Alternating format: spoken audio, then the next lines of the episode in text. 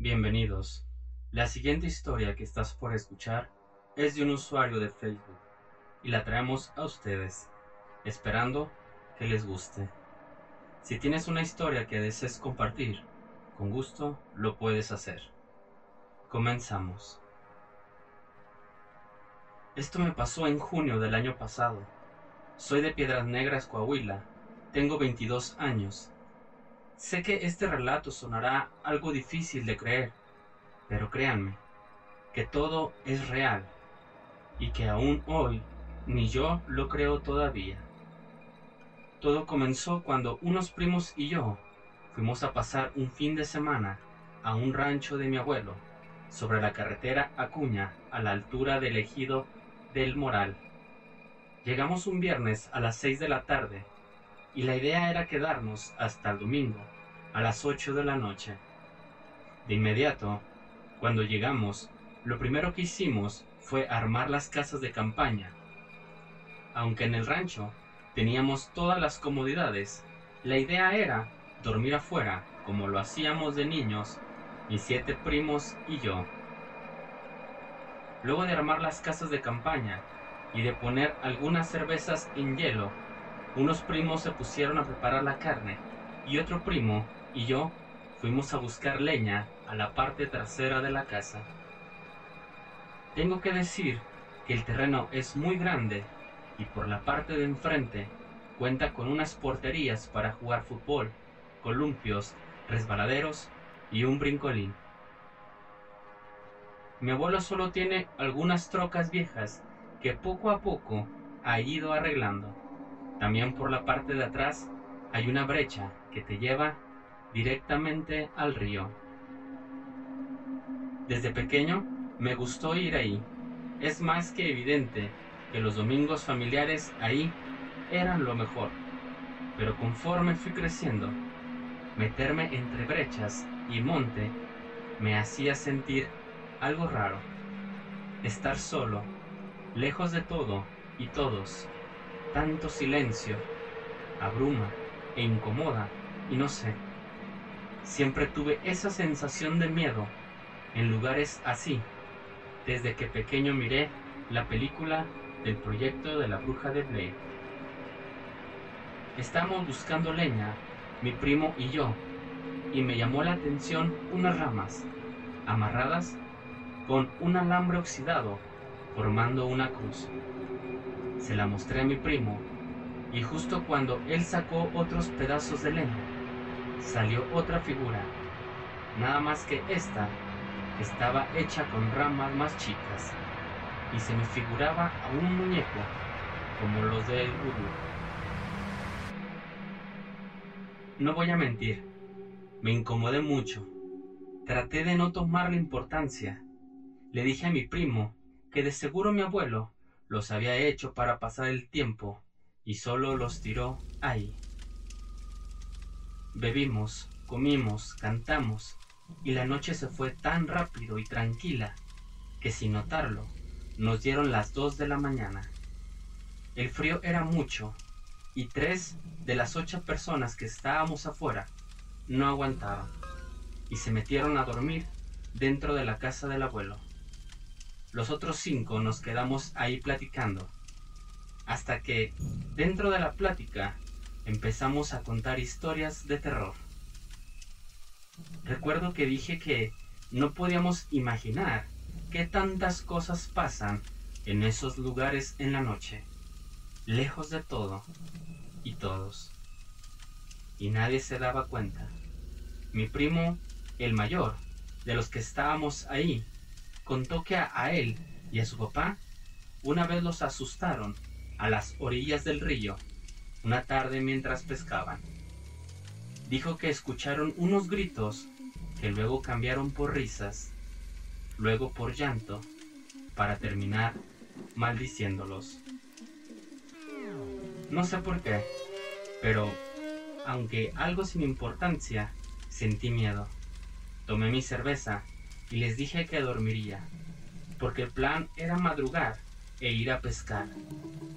Todos me siguieron y dormí solo con un primo y los otros tres se quedaron en la otra casa de campaña.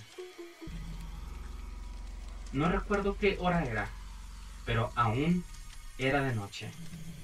Tuve que levantarme a orinar. No me puse los lentes, solo salí, caminé hacia el carro en el que habíamos llegado y oriné a un lado. Se podía escuchar autos pasando por la carretera, vacas, gallos, cabras, ya saben, sonidos típicos de un lugar así. Terminé de hacer lo mío y volteé la cabeza. Sentí morirme cuando a lo lejos, en un columpio, vi algo sentado y moviéndose. No sé por qué, pero quise imaginar que era uno de mis primos hablando con su novia. Caminé y entré a la casa de campaña. Justo cuando me acomodé para dormir de nuevo, escuché el sonido de una cabra. Pero no sé si lo imaginen. Era un sonido de una cabra sufriendo, gritando del dolor. Supongo que mis primos estaban suficientemente ebrios y dormidos para no darse cuenta pero yo me puse los lentes, abrí la puerta de la casa y me asomé. Les juro que lo que vi es lo peor que me ha tocado ver en mi vida. Estaba una cabra justo donde oriné. Tomé un cigarrillo y salí de la casa de campaña. La cabra caminó no hacia mí, pero rumbo al área de juegos. Al ser lo único que se movía, la vi y de la nada empezó a correr, haciendo sus ruidos de cabra. Para mi sorpresa de la nada, se levantó y corrió en dos patas. Se subió a un columpio y meciéndose empezó a gritar como si estuviera sufriendo. La vi y quedé en shock. Corrí y desperté a mi primo, mi compañero de casa. Los dos estábamos ahí atónitos, viendo a una cabra arriba de un columpio. Ahora, mientras se reía, nunca nos miró, no volteaba a vernos, pero la luna brillaba tanto como para verla moviendo sus patas y sosteniéndose con las otras del columpio. No aguanté y vomité. Vomité del miedo cuando vi que la cabra brincó del columpio y empezó a llorar de nuevo. Corrí hacia la casa del abuelo y él ya estaba esperándome en la puerta, con una carabina de postas, temblando, pálido al igual que yo. Fue cuando, con la voz llorosa y cortada, dijo algo que me heló la sangre.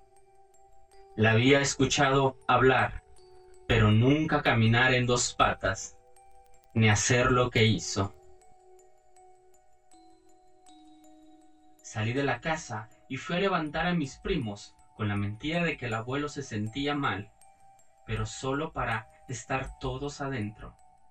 Ya ahí solo se podía escuchar el rechinar del columpio y una cabra, hacer sus sonidos normales. Mis demás primos durmieron y el primo y yo, que vimos eso, simplemente no podíamos.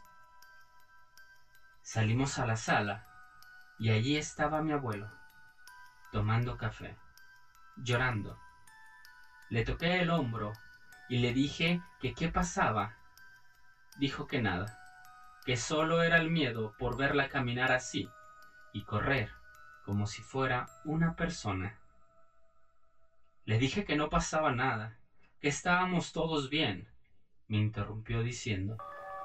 La otra noche tocaron la puerta. Cosa rara en un rancho. Si tomamos en cuenta que son terrenos grandes y no se puede tocar la puerta así como así, y más cuando tienes como cuatro portones para llegar y todos cerrados. Tocaron la puerta, hijo, y gritando Pancho, Panchito, ábreme que hace frío. Quedé congelado. Era una risa burlona y era la voz de tu abuela.